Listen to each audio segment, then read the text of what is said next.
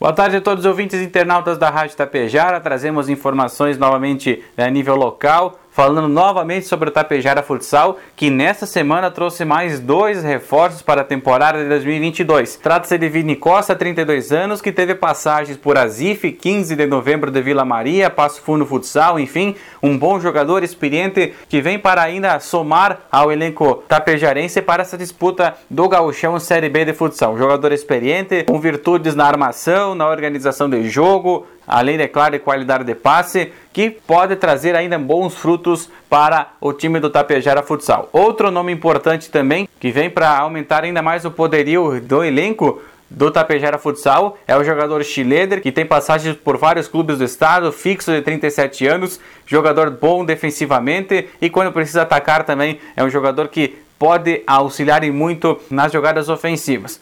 Tapejara Futsal vai se reformulando, vai trazendo novidades, tem ainda as últimas semanas aí para renovação do plano de sócio, temporada que promete muito para o torcedor tapejarense. A disputa da Série B, já tínhamos adiantado ontem, é uma disputa muito mais forte, muito mais pegada e precisa então de jogadores de experiência, de jogadores de velocidade, jogadores habilidosos. Isso o Tapejara Futsal já tem e agora com esses dois novos jogadores, o Vini Costa e o Schileder, vem ainda mais aumentar esse poderio aí que o Tapejara pode trazer ao longo dessa temporada.